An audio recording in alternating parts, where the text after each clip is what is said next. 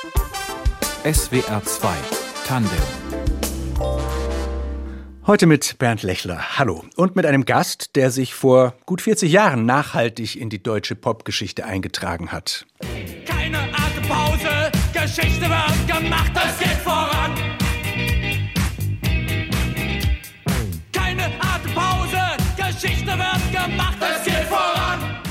Ein Jahr, es geht voran, hieß der Hit. Fehlfarben nannte sich die Band und nennt sich immer noch so. Und das dazugehörige Debütalbum Monarchie und Alltag ist jedem, der sich mit Popmusik beschäftigt, ein Begriff und gilt manchen, je nachdem auf welche Bestenliste man guckt, als wichtigste LP aus Deutschland überhaupt. Und die Fehlfarben sind, wie gesagt, nach wie vor oder besser längst wieder sehr aktiv und vital und vor allem auch immer noch richtig gut, wenn man die Kritiken zum aktuellen Album liest. Ihr Mitgründer und Sänger und Texter ist unser Gast heute. Willkommen bei Tandem, Peter Hein. Ja, schönen guten Abend. Stimmt es, dass Sie diesen Song Es geht voran heute nur sehr ungern im Konzert spielen? Hat mal gestimmt, jetzt ist es uns relativ wurscht, aber wir sind nicht unbedingt heiß drauf. Also wir nutzen jede Gelegenheit, wenn wir ihn nicht im Programm haben müssen, aber gelegentlich muss er sein. Das heißt, man, man wird da Das so kommt sonst also- zu seiner eigenen Coverband, wenn man das immer abliefern muss. Ja, ein bisschen, das schon. Aber wir sind dann ja, haben wir Vorausverteidigung gemacht und haben ja zwei Jahre lang praktisch wirklich unsere eigene Coverband gemacht und das ganze Album gespielt. Bei Konzerten. Mhm. Und da diese- gehört natürlich dazu, da musste man es auch dabei haben, ja. Klar. Und das ist ja schon wahrscheinlich, wenn Sie das spielen, ist es nicht wahnsinnig aufgeladen mit Erinnerungen oder Emotionen oder ist das zu weit weg? Das ist zu lange her, ja. Zum einen, also dieses, ähm, die ganze Platte zu spielen, war irgendwie seltsam, aber dann trotzdem erstaunlich lustig. Weil dann war ja, es war wirklich wie so eine Cover, also man spielt irgendein Album von jemand anders fast. Äh, Ein paar Stücke waren dann wieder dabei, die wir die ganze Zeit spielen. Da war es natürlich so als wie wenn immer, ne? wie normal.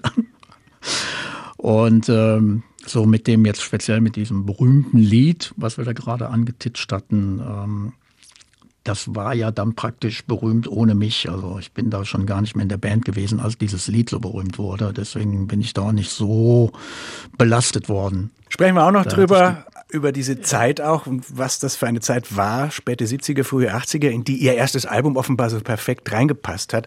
Aber wir werden dabei die Gegenwart nicht vergessen. Hier sind Fehlfarben anno 2022. Kontrollorgan in SWR 2 Tandem mit deren Sänger Peter Hein.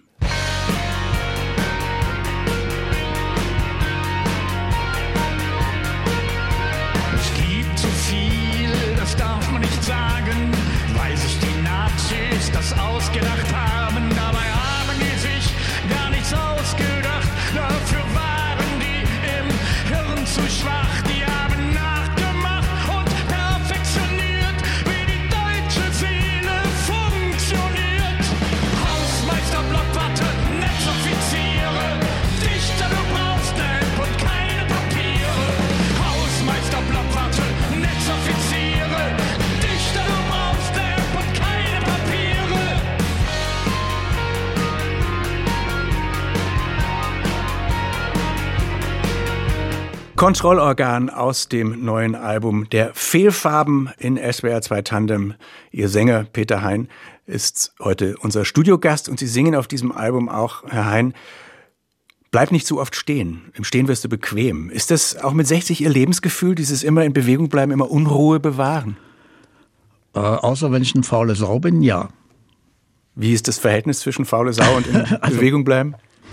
50-50 oder so, ich weiß nicht genau. Also gelegentlich muss natürlich irgendwie Action sein und ähm, gerade klar, wenn man irgendwas mal Musik macht und so, aber ich muss jetzt nicht mehr jeden Abend irgendwo abhängen und ähm, irgendwelche Läden auf den Kopf stellen oder sowas. Es darf auch schon mal einfach ein beschauliches Zuhausebleiben nach dem Abendessen sein. Gerne immer wieder.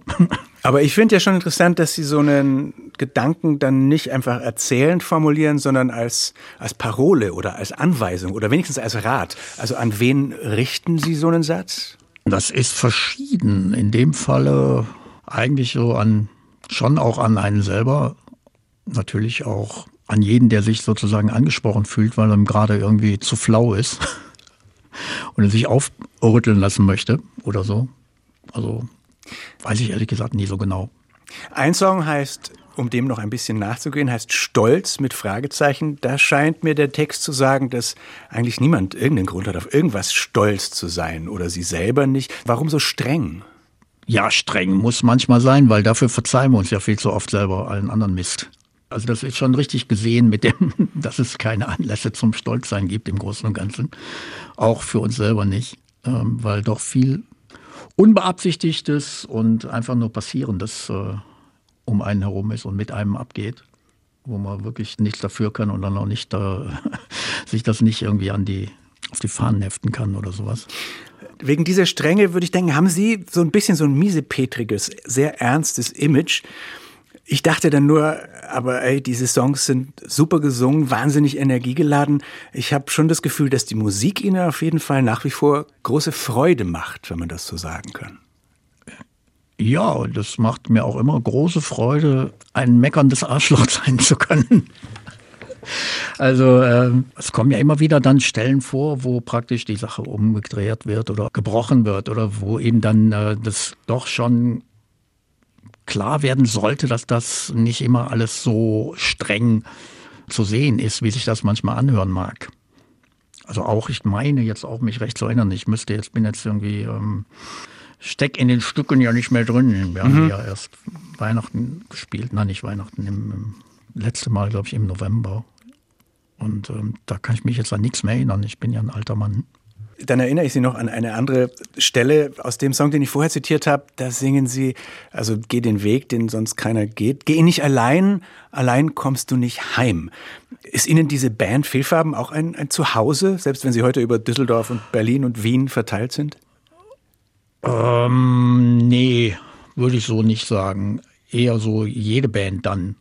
Also eigentlich, wenn man wo, wo man spielt, ist dann so. Na, das mit dem Heim, das spielt dann auch schon so richtig wieder in die eben angesprochene Geschichte mit dem, wo man der faule Sack sein kann. Aber es ist das, das physische Zusammenkommen äh, jedenfalls wichtig für Sie als Musiker. Sie haben dieses neue Album, glaube ich, praktisch zweimal eingespielt. Zuerst getrennt voneinander und das war dann aber nicht so richtig gut, wenn ich das richtig verstanden habe. Ja, und da sind dann auch unglaublich viele Stücke auf der Strecke geblieben, die praktisch jetzt auf dem Album gar nicht auftauchen. Also aus dieser Phase, wo wir so ähm, mehr oder weniger Gefrickel gemacht haben, Sachen durch die Gegend geschickt und so, wie man das oder oder irgendwie zu einem Rhythmus dann sich irgendwo getroffen und sowas, immer nur ein paar Leute. Was natürlich auch der beklagenswerten Zeit geschuldet war, die uns mhm. da alle miteinander ereilt hat. Da haben wir uns also ähm, einfach ein ein Jahr später nochmal gesagt, das ist jetzt alles nicht so, so dolle. Oder zumindest die Band fand das nicht so dolle. Ich wäre ja damit zufrieden gewesen. Ich fand die Stücke gar nicht so schlecht alle. Aber dann haben wir einfach alles nochmal komplett neu gemacht. Also auch neue Stücke angefangen und das hat sich dann natürlich trotzdem als gute Idee herausgestellt. Wenn Sie sagen, die anderen also, fanden es nicht so gut, äh, was haben Sie da für eine Arbeitsteilung? Also schreiben Sie die Texte und singen und halten sich ansonsten eher raus? Teilweise. Also ich war natürlich nicht alle Texte. Ich lasse mir, also ich kriege immer sehr viel Input vom Kollegen Fenstermacher, der ähm, wahnsinnig vielschreiberisch zugange ist, aber ich verwende halt nicht so viel davon. Aber es sind immer wieder Anlässe, Anstöße und sowas für mich und sowas. Und also da bin ich nicht alleine zugange, mhm. aber ich mache mal, sag ich mal, so ein ähm, so eine Zensur des also wenn mir irgendwas nicht gefällt an, an einem Stück, dann wird es nicht gesungen, so ungefähr. Ja. Dann ist, also das ist dann so meine, meine letzte Kontrolle. Weil ich bin sozusagen, ich bin mehr mm, eigentlich nicht Musiker und kann halt zum musikalischen Input außer durch das Gesinge nicht so viel beitragen, außer eben zu sagen, hm, finde ich okay, finde ich nicht gut, machen wir was anderes oder so. Aber ich kann jetzt nicht sagen, was ne, zum Beispiel oder warum mir jetzt ein Stück nicht gefällt. Ich kann nur sagen, finde ich blöd. Wobei Sie ja nicht umsonst keine Gedichte veröffentlichen, sondern Lieder. Also wie wichtig sind Ihnen denn die Texte bei dem Gesamtprodukt sozusagen überhaupt. Also das ist jetzt so typisch, dass ich jetzt angefangen habe, als äh, Interviewer sie über die Texte ähm, zu erfassen. Das ist bei deutschsprachigen Sachen ja immer so. Aber wie wichtig sind die im Vergleich dazu, dass es laut ist und dass es grooved? Naja, für mich sind die natürlich äh, schon wichtig, aber mir sind auch nicht nur meine Texte wichtig, mir sind natürlich auch Texte von anderen Leuten wichtig, weil ich in der Form dann schon auch eben mich als Sänger sehe und nicht nur als Wort Klauber oder, oder Textschmied oder irgendwie sowas. Denken Sie manchmal, jetzt fragt mich doch nicht dauernd nach dem, was die Zeile bedeutet, sondern hört doch einfach den ganzen Song an. Das ist doch Musik. Ja, das sage ich immer wieder. Das hätte ich jetzt wahrscheinlich in zehn Minuten auch gesagt, wenn es so weitergeht. Aber zu einzelnen jetzt, was weiß ich, wie Zeilen und sowas, das ist immer so eine, so eine Geschichte, das kann man wirklich nie so ähm, im Detail erklären, beziehungsweise die Hälfte davon will man auch gar nicht. Das ist ja der Witz daran, dass man da was ganz anderes hinterher denkt, als die Leute empfinden oder als jeder Einzelne sich darunter vorstellt. So ist das ja wahrscheinlich bei ähm, Dylan und Beatles bis zu ähm, den Clash oder so auch gegangen. Die meinen ganz was anderes, als bei uns ankommt. Ne? Stichwort The Clash. Wir springen gleich ein paar Jahrzehnte zurück zu ihren Anfängen, die ja einfach auch in eine popmusikalisch sehr aufregende Zeit fielen, als Punk eine ganz neue Zeitrechnung da eingeleitet hat. Ich dachte ja, Sie suchen sich aus der Zeit tatsächlich was von The Clash aus, aber Sie haben sich Heat Treatment von Graham Parker gewünscht, da ein bisschen mehr Soul drin. Warum ist Ihnen der Song wichtig? Das war sozusagen die Art Musik, die mich überhaupt erst dazu gebracht hat, mich von so dem mir da zu dem Zeitpunkt auch eigentlich erst seit zwei Jahren bekannten äh, Umfeld, so Beatles, Stones, Who, Kings, irgendwie ein bisschen zu entfernen. So ein neuer Gegenpol zu dem, was die anderen in der Schule oder vor der Zeit, also so gegen Progrock und sowas. Da war diese Art Pubrock einfach so eine erfrischende und, und äh, Sache, die habe ich dann irgendwie erst kennengelernt und fand den Graham Parker, der hat mich also irgendwie geprägt, sag ich mal.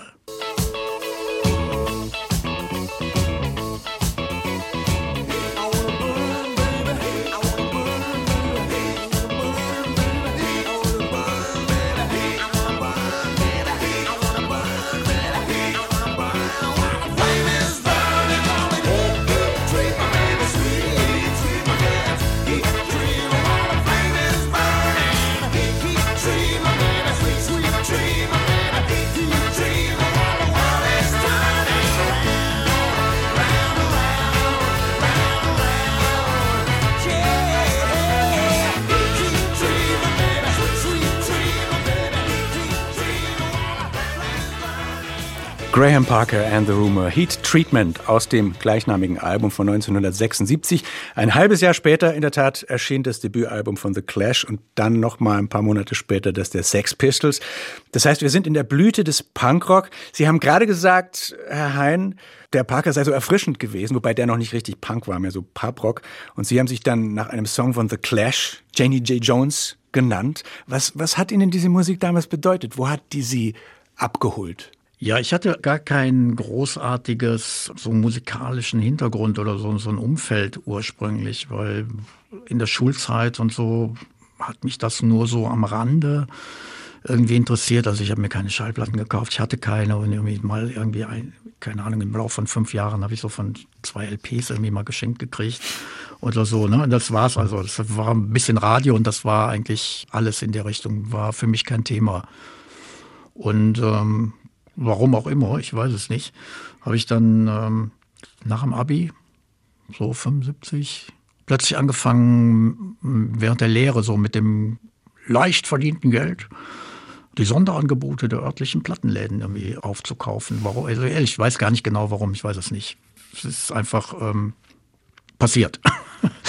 Und äh, zu der Zeit gab es einfach, da waren noch, was weiß ich, da waren Beatles-Platten zum Beispiel für 11,90 Euro und 8,90 Euro, aber flammneu und im, noch, im normalen Angebot. Mark war es so Sachen. Ne? So. Und da war das kein Ausverkauf und das war aber trotzdem Sonderangebot. Und irgendwie habe ich dann natürlich auch dann irgendwie den Sammlertrieb in mir, der mir wahrscheinlich dann doch irgendwann eingepflanzt war, auch nachgehen können und dann eben so, so Reihen von ne? so Beatles-Platten zehn Stück war super. zehn Stones-Platten und so Sachen zu haben, das war dann irgendwie schon interessant. Was dann aber parallel in der Neuzeit, also das war ja dann für mich praktisch so eine Selbstgeschichte, Musikgeschichtsstunde, ne? weil es war ja alles schon zwar noch neu kaufbar, aber es war schon irgendwie mindestens zehn Jahre alt eigentlich, mhm. das meiste. Also auch Kings, Who, das ganze Gedöns, Brit Invasion, wie es so schön hieß, und auch ein bisschen Psychedelic und eher weniger amerikanisches Zeug, höchstens so Birds und Dylan und so ein bisschen. Und keine Ahnung, da hatte ich vielleicht schon so 100 oder 200 Platten zu der Zeit. Und ähm, also wie gesagt, das parallel passierende, was so mein Bruder, der ein bisschen jünger ist als ich in der Schule, mit seinen Schulkollegen immer gehört hat, das war irgendwie alles furchtbar, weil wenn ich mir was von dem so, so Genesis und Supertramp, das war einfach irgendwie öde. Und, ähm, dann habe ich eben irgendwie mal zufällig, wirklich zufällig im Radio Graham Parker gehört und mit Bob Dylan, mit Dylan verwechselt. Das konnte man damals noch. Und äh, gedacht, ach, das ist ja irgendwie super, neu. Und dann gab es noch Dr. Feelgood und ich weiß nicht, so Zeug. Und ähm, ja, und damit ging das dann für mich los, dass ich so ein bisschen ähm, neueren Rock mir angeeignet habe. Und ähm, das hat sie dann jedenfalls in die Punk-Szene geführt, wo der legendäre oder stilbildende Treffpunkt damals der deutschen Szene der Ratinger Hof in Düsseldorf war, in ihrer Stadt. Was, was für eine Szenerie, was für ein Lebensgefühl fällt Ihnen spontan ein, wenn Sie an diese Abende im Ratinger Hof denken? Ähm, Schweiß. Viel Schweiß. Weniger Blut, kaum Tränen. Weil es war verdammt heiß und wir haben uns verausgabt. Es war so, gibt ja diese Bilder von den äh, Northern Soul Tänzern und so weiter, die bringen aber ihre Sportklamotten mit und ziehen sich um. Haben wir natürlich nicht gemacht, nicht gewusst. Wir sind so, wie wir waren, dahin und haben uns ausgetobt auf der Tanzfläche. Ja, das waren so knapp anderthalb Jahre oder so. Und Sie waren, glaube ich, auch früh äh, belesen oder galten so als der Intellektuelle, der immer ein Buch in der Tasche hat. Kann man das so sagen? ja, genau. Ja, ja, klar. Das fing eigentlich, war das mehr ein blöder Witz, wie so vieles. Aber andererseits habe ich natürlich schon auch immer gerne und viel gelesen und habe dann ja, einfach das beibehalten, einfach immer ein Taschenbuch, wie der Name sagt, dabei zu haben, weil ich auch gerne immer Jacketts trug und nicht so Lederjacken und so Zeug, wo keine Taschen dran waren. Also es passte, ging auch sogar. Und dann war Ihre erste Band, Charlie's Girls, dann kam Mittagspause, dann kamen die Fehlfarben. Wie hat sich das ergeben, wenn Sie als Nichtmusiker da angekommen sind? Ja, ich wurde zum Musiker gezwungen sozusagen, weil mir damals der Franz oder wir sagen vielleicht in der Öffentlichkeit lieber der Monroe. Tatsächlich, wir sind uns beide komisch aussehend im Plattenladen gegenübergestanden und er hat mich gefragt, ob ich einen Bass habe. Und ich hatte tatsächlich einen Bass den ich mir irgendwie drei, vier Jahre vorher völlig sinnbefreit von einem Schulkollegen für 40 Mark gekauft hatte, ein Billigteil irgendwie gebraucht und schepperte und da habe ich irgendwie ein paar einen Lautsprecher zu Hause weggemacht. Ich konnte nicht Bass spielen, sondern ich hatte eben einen, aber das habe ich auch nur gesagt, ja, habe ich. und das war das, was er irgendwie brauchte für seine Band. Und dann haben die mir beigebracht, wie man halt so auf dem Bass so ein paar Drähte zupft während sie Gitarre spielen. Und später bei den Fehlfarben war das aber schon anders, oder? Ich meine, Punk hin oder her, wenn man äh, es geht voran hört, das sind Musiker, die spielen können. Nicht alle. Nicht alle.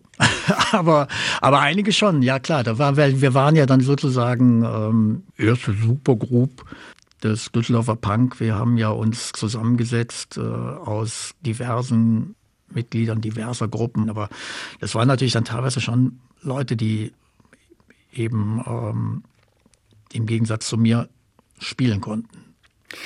Punk war dann eben so ein erfolgreiches Phänomen und deswegen bekamen sie dann auch schnell einen Plattenvertrag bei der EMI, bei einem großen Label. Musste man sich dafür im Ratinger Hof dann verteidigen oder war man dann Verräter und Ausverkauf? Ach, ähm, ja, im Hof eher nicht, da hat das ja erstmal gar keiner gemerkt. ähm, diese diese, diese ähm, Verrat- und Ausverkaufrufe, die kamen ja eher aus Hamburg und Hannover. Von wem? Umfeld Hardcore-Punks und ein bisschen mhm. Alfred und Zickzack und Hannover halt. Das Plattenlabel. Mhm. Ja, und, und die Bands, die dann nicht später dann auch auf EMI waren. Und dann hat die äh, Plattenfirma von ihren Liedern ausgerechnet diesen Nachzügler-Song, den sie eigentlich sehr fast zu poppig fanden, ein Jahr, es geht voran, als Single ausgekoppelt äh, und das wurde dann einfach ein Hit. Wie haben Sie das erlebt damals? Da bin ich schon ausgestiegen, als sie das gemacht haben. Und ich glaube, das ist erst im Sommer oder so, also mindestens zwei, drei Monate, nachdem ich schon weg war, passiert alles. Also wie gesagt, da bin ich nicht involviert gewesen. Ich bin da nur der Sänger auf der Platte, die an dem Radio zu hören war. Warum sind Sie denn ausgestiegen, nachdem sich das so gut anzulassen schien? Auch das mit diesem, das hat sich so gut angelassen, das war ja nicht zu dem Zeitpunkt nicht abzusehen. Wir mhm. hatten eine Tour gespielt, also wir haben den, wir haben praktisch den Sommer 80, haben wir natürlich immer wieder am Wochenende und so Konzerte gehabt, das war auch alles lustig. Daraufhin haben wir ja auch diese Platte machen können und so, das war alles in Ordnung. Dann haben wir die Promotour, war als Support eine Woche lang von Nine Nine, die damals ja eine relativ eher angesagte Punkband waren, so normal, klassisch, mit allem drum und dran. Bierbecher werfen, ähm, Band schlecht behandeln und ich weiß nicht was und Fans waren blöd und irgendwie da, da ging das auch los mit so dieser, da war das ein bisschen mehr zu spüren mit den blöden Schlägereien und so, was wir nicht brauchten und so. Und generell war es einfach eine eher doch unerfreuliche Woche im kalten Bus. Und das war so im Oktober, November 80. Und geplant war eine neue Tour im Frühjahr oder Winter 81 oder sowas und das wuchs mir über den Kopf. Da wurden plötzlich aus mir Bekannten, keine Ahnung, zwei Wochen so äh, unvorhergesehen, auf einmal irgendwie drei oder vier. Ich hatte keinen Urlaub mehr einreichen können und all so ein Gedöns. Und ähm, überhaupt ging mir alles um Keks und außerdem, warum soll man mit den Knallköppen sprechen? Das ist doch, die sollen mit mir sprechen oder sonst was. Also irgendwie, ich weiß es nicht. Es war ein riesiges Bohai und Durcheinander, von dem ich ehrlich gesagt nicht mehr allzu viel weiß, außer dass ich irgendwann gesagt habe, nee, mir reicht's jetzt, ich mache die Tour nicht, das hat keinen Wert. Ähm, und ähm, ja. logischerweise war dann die Strafe, dass ich dann auch komplett raus war. Die Band hat dann eine Weile ohne sie weitergemacht und dann aufgehört. Und 2002 kamen die Fehlfarben dann zurück mit dem Album Knietief im Dispo, was auch gleich wieder gefeiert wurde. Und einer der Songs, die dabei entstanden, heißt Die kleine Geldwäscherei.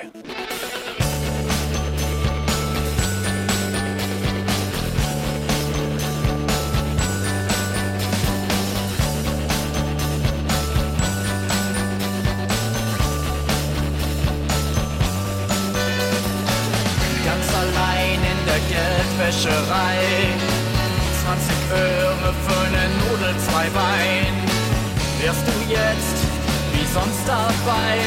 Jetzt passt der Fresco und man lüde uns ein. Wo und wann hab ich dich verloren? Bin ich vielleicht nur zu früh geboren? Wie hast du das immer gemacht, dass jeder dich bewundert?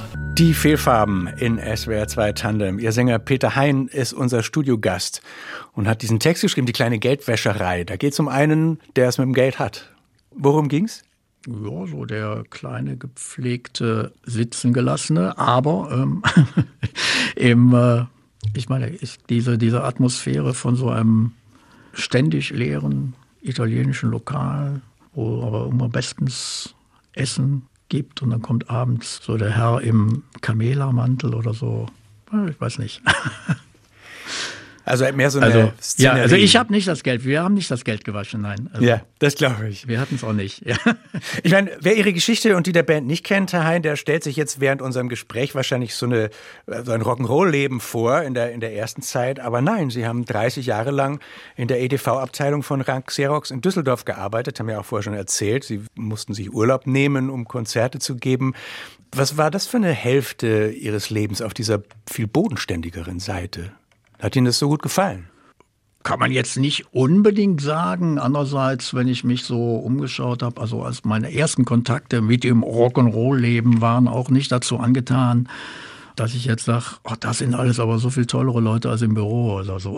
Also, also ich musste erst immer musste Miete musste bezahlt werden und ich weiß nicht was alles und Platten wollten gekauft sein und das war ich ja schon gewohnt von der Lehre so direkt. Ich bin ja von der Schule direkt in die Erwerbstätigkeit übergesiedelt. Und es war, gab, sagen wir so, es gab keinen vernünftigen Grund, wenn ich mich umgeschaut habe, die Leute, mit denen ich zu tun hatte, den Job aufzugeben, um so ein Leben zu fristen. Mhm. Also ich habe gedacht, nur komm, also ich bleib da, ich muss da jetzt auch nicht groß, hab, musste da auch nicht großartig äh, mich irgendwie verbiegen oder so. Ich konnte ins Büro gehen, wie ich dann abends auf der Bühne aussah. Also. Aber es sind ja schon zwei Welten mit verschiedenen Attitüden und unterschiedlichen Themen. Also was hat es für Sie bedeutet, gleichzeitig Punk zu sein? Oder haben Sie sich gar nicht so gefühlt? Ja, aber ursprünglich hatte ich immer auch mit so einem Hintergrund schon auch verbunden mit, mit so, wie soll man sagen, jetzt Arbeiterklasse war ich natürlich nicht. Wir waren ja so diese so niedere Mittel, nicht Beamte, aber Angestellte und sowas. Mhm. Ja, aber was weiß ich, wie zum Beispiel auch die Mods früher, die dann ähm, halt irgendwelche Bürojobs gemacht haben, also diese klassische Darstellung vom Jimmy in Quadrophenia. Das war für mich also jetzt überhaupt nicht abwegig zu arbeiten. Mhm. Sag mal so, also ich war jetzt auch nicht irgendwie der große Aufmüpfige oder so. Ich habe mir andererseits aber auch nichts wirklich sagen lassen und habe die Sachen gemacht, die ich machen musste, so gut es ging. Konnte ich auch meistens ganz gut oder, oder oft besser als die Kollegen oder so und äh, war schnell dabei damit durch und habe mir dann irgendwie äh, meine Zeit selber eingeteilt, mehr oder weniger. Das war natürlich alles äh, halblegal teilweise. also gab mehrere Betriebsstätten, man war dann gelegentlich äh, auf den Wegen von der einen zur anderen länger unterwegs und so Sachen. Ich habe im Büro auch, was weiß ich, ähm, geschrieben, Fernsehen gemacht und so Sachen. Also das war schon, ja, und konnte natürlich auch die Ressourcen nutzen, um Flugblätter und Plakate zu drucken und, äh, und all so Zeugs. Aber wie gesagt, die Arbeit habe ich dann trotzdem irgendwie erledigt und wir hatten im Umfeld jetzt Leute, die Drucker waren, Schriftsetzer mhm. und so auch, ne? Bäcker, Köche, viele Köche waren Punks. Haben Sie sich als politischer Mensch und äh, Musiker verstanden? Ähm, so halb. Also jetzt mal schon SPD sozialisiert und ähm, eher links verortet, aber andererseits durch das schlechte Beispiel in der Schule der K-Gruppen vom Palavern nicht ähm, so überzeugt. War Ihnen zu, zu unsinnig? Und hatten, ja, genau. Und außerdem, ich habe es eh nicht verstanden. die waren auch, ja, also ne, die K-Gruppen waren alle so hässlich. Wie geht es Ihnen da heute, wenn Sie sich Fridays for Future oder die letzte Generation angucken? Oh, da sage ich jetzt nichts. Oder nicht viel. Ähm, Weil systemkritisch waren Sie ja mit Ihrer Band schon auch unterwegs immer. Ja, ich war so dagegen, ich war dann wieder auch gegen das sozusagen. Also, mhm. also so, sag mal, mir war es natürlich immer so, dass so individuelle Freiheit war mir dann wichtiger als ähm, das korrekte Bewusstsein. So. Oder um es anders auszudrücken, ähm, so Sachen wie Wackersdorf habe ich den Hosen überlassen. Den toten Hosen. Ja. Mhm. Und mich dann eher lustig drüber gemacht. Was? Sie aber nicht jetzt irgendwie scheiße gefunden, sondern sie haben mich halt nur irgendwie, also das sollte das jetzt nicht heißen, aber so, ich hab, also nicht, ja, ich verstehe also, schon, aber was, was hat sie gestört? Eher so eine fundamental immer dagegen, also ne, wenn man da auch gegen, kann man da auch noch dagegen sein. Also dann verscherzt man sich zwar letztendlich mit, mit jedem, aber ja, das war eine Zeit lang war das eigentlich ganz, ganz angenehm so. Ist das, warum Sie, es gibt einen Song, Paul ist tot, auf der Monarchie und Alltag äh, mit dieser Zeile, was ich haben will, das kriege ich nicht und was ich kriegen kann, das gefällt mir nicht. War es das? Es ist Teil dessen, bestimmt, ja. ja. Glauben Sie denn, dass sich irgendwas bewegt oder dass man was bewegen kann? Wahlweise mit politischen Aktionen? Ob jetzt als K-Gruppe oder als Fridays for Future oder als Demonstranten oder als Sänger? Naja, es ändert sich immer was. Und ähm, sagen wir mal, der schlechte Ruf, den die Kernenergie jetzt auch im bürgerlichen Mittelfeld hat, hat sie sich natürlich auch erworben aufgrund dessen, was damals eben in Wackersdorf und mit NATO-Beschluss und was passiert ist. Also etwas ist natürlich schon durch Beeinflussung auch passiert oder so. Andererseits sehe ich jetzt natürlich nicht wirklich viel, was sich ändert, wenn ich sage, oh, das ist alles so schlimm, lass uns das doch mal irgendwie ändern. Ich sage immer, mag ja schlimm sein, aber ich kann mich trotzdem drüber lustig machen. Oder es gibt immer irgendwen, der sich dann zum Affen macht dabei. Aber Sie singen trotzdem weiterhin mit Werbe, dass es schlimm ist. Ja, ja, ja, ja, klar. Ich brauche das ja auch, weil wenn es jetzt alles toll wäre, was wollte ich denn machen? weil es gibt nichts Langweiligeres als, als äh, so äh, Friede vor der Eierkuchenstücke. Also das äh, so, so Folklore oder sowas. Nee, es ist schon ganz gut, dass es schlimm ist. Dann springen wir doch gleich noch zu einer anderen äh, Seite Ihres Repertoires. Family Five ist eine andere Band, die Sie damals nach dem Ausstieg bei den Fehlfarben gegründet haben und die auch phasenweise immer noch aktiv ist. Was ist der größte Unterschied zwischen diesen Bands? Kann man das kurz festmachen? Am Anfang war es tatsächlich bei den Fehlfarben so, die, die sich selber, die haben sich dann selber wichtiger genommen und so die Ernsthaftigkeit und Schwere irgendwie vor sich hergetragen hat ich mir so eingebildet. Ne? Da war ich ja dann jeweils nicht mehr so dabei. Und bei Family Five haben wir ein bisschen mehr die Sau rausgelassen. Sie haben den Song Wahlverwandt ausgesucht, Wahl ohne H. Warum den? Ja, der trifft es immer ganz nett.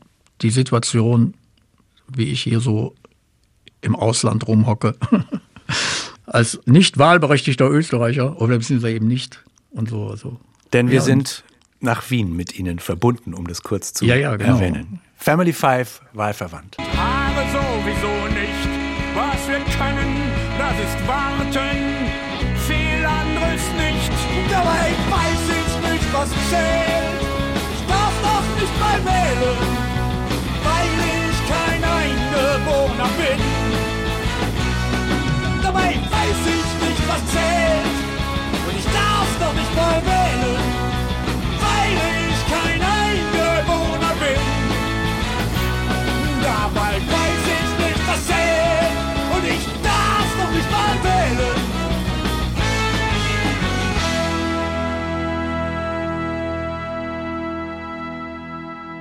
Wahlverwandt, Family Five, die andere Band von unserem Studiogast heute in SWR 2 Tandem, Peter Hein, ansonsten Sänger und Texte der Fehlfarben aus Düsseldorf, der aber eben seit vielen Jahren in Wien wohnt und da nicht wählen darf. Wie ist sonst so?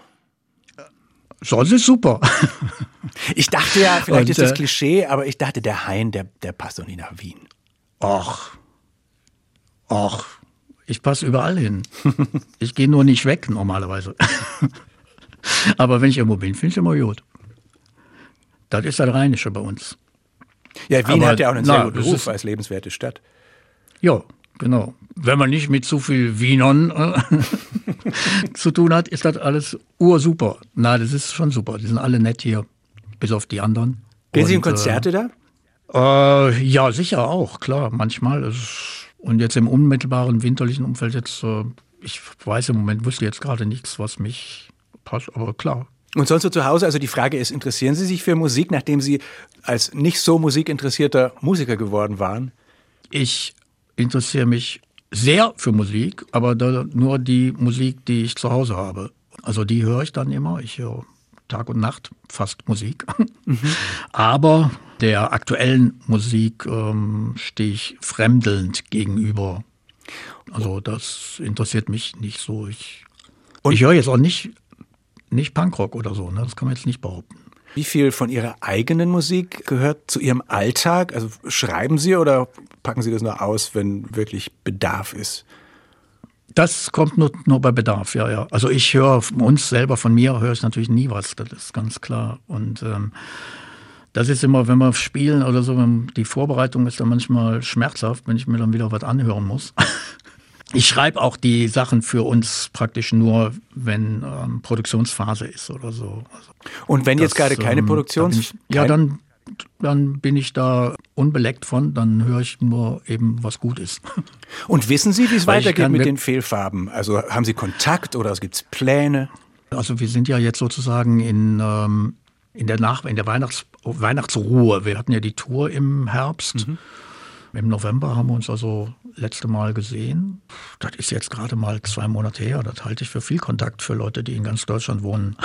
Davon abgesehen, ja klar, wir machen, äh, wir haben jetzt dieses Jahr demnächst, also noch nicht viel, weiß ich, aber so ein paar Termine haben wir und dann geht's weiter und jeder will gerne immer noch die nächste Platte machen und noch die nächste Platte. Also ähm, wir wissen zwar nie, wann, wo und wie, aber ähm, wollen tun wir schon. Also auch da gibt's dann immer Kontakt oder so. Wenn dann Konzerte anstehen, was ist es vor allem, worauf Sie sich freuen, wenn Sie sich freuen? Ja, am besten ist natürlich, wenn es irgendeine Stadt oder ein, Ort ist, wo wir noch nie waren oder ich noch nie war. Das finde ich dann immer schon mal sehr reizvoll. Ja, das Spielen an sich ist immer super so. Proben geht so. Aber muss natürlich auch sein. Und ähm, was nicht immer sein muss, ist die Fahrerei. Vor allem, wenn man nicht nachts fahren kann, sondern tagsüber. Mögen Sie Ihr Publikum? Ich kann nicht jeden kennen, aber die meisten sind okay. Aber es ist schwer geworden, ne? Also mit der ganzen Kostenkalkulation und so. Es kommen weniger Leute, es wird alles teurer. Das sind wir so gewohnt. Bei uns hat das noch nie viel eingebaut. Bei uns sind immer wenig Leute. Also ich finde, das ist mal ganz angenehm, dass das den anderen jetzt auch so geht. Und ich hätte gedacht, Sie können zurückblicken schon auf das dabei gewesen sein in einer goldenen Zeit der Popmusik. Ähm, Also auch vielen was bedeutet hat. ja, bedeutet hat, dass alles uns, die wir es gemacht haben, uns, die wir waren ja eben, wir waren ja auch immer ganz große Konsumenten auch. Das muss man ja immer wirklich ganz wichtig dazu halten. Wir waren ja immer auch als passiver Teil dabei ne, und haben uns das immer alles toll gefunden und so. Ja, ist natürlich einfach unwichtig geworden, außer so große Eventsachen. Das Mittelfeld, aber das ist eben, wir sind da schon seit längerem von betroffen und jetzt spricht sich das so langsam rum. also diese, ähm, ja, die leben ja vom Merch. Ähm, nee, tun sie nicht. Muss man auch groß sein, sonst geht das nicht. Das heißt, die T-Shirts von Fehlfarben, die machen einen jetzt auch nicht reich. Nee. Die werden meistens irgendwie für irgendwelche aufgelaufenen äh, Nebenkosten, Schulden aufgebraucht oder so. Studio und was weiß ich.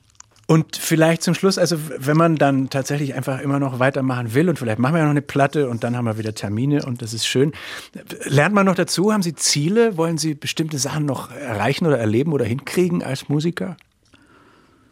Habe ich eigentlich nie gewollt. Ich war immer froh, wenn man noch mal eine Platte machen kann. Also das ist so im, Groß, im Großen und Ganzen ähm, das Einzige oder das Wichtigste. Was immer ganz okay ist, ist, wenn noch sich die Möglichkeit ergibt, noch irgendeine andere Platte zu machen. Also mit, mit noch mal irgendwie eine andere, ähm, andere Band sozusagen.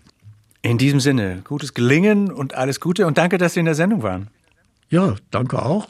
Hier ist Wien. Wir grüßen ähm, den großen Kanton im Norden. SWR 2 Tandem mit Peter Hein. Die Redaktion hatte Fabian Elsässer. Die Musik haben Tristan Reiling und Peter Hein ausgesucht. In der Technik saß Heike Reinhardt. Ich bin Bernd Lechler. Und ganz zum Schluss, Herr Hein, nochmal einer von Ihren Musikvorschlägen. C Extra von Leo Ferré. Sowas hatten wir nicht erwartet. Sagen Sie uns noch was dazu. Brell und so, also chansonaffin war ich eigentlich schon relativ früh, noch als praktizierender Punkrocker mit Lederjacke. Aber den Le Ferré habe ich nicht gekannt, den ist mir irgendwann in den mittleren, späten 80ern ist er mir untergekommen. Und dann, da ich ja des Französischen nicht mächtig bin, hat mich das dann aber so angehauen, wenn er einfach so mittendrin dann kam dann irgendwie so Sachen wie Karl Marx und äh, Les Anarchistes und so Sachen. Dann hat man gedacht, ah, das Kapital, der ist irgendwie auf dem richtigen Weg. und musikalisch hat mir einfach immer sehr getaugt, der gute. Leo Ferré. Tschüss. Une robe de cuir comme un fuseau qu'aurait du chien sans le faire exprès. Et dedans, comme un matelot, une fille qui tangue, un air anglais. C'est extra, un maudit blues qui chante la nuit comme un satin de blanc marié. Et dans le port de cette nuit, une fille qui tangue et vient mouiller. C'est extra, c'est extra,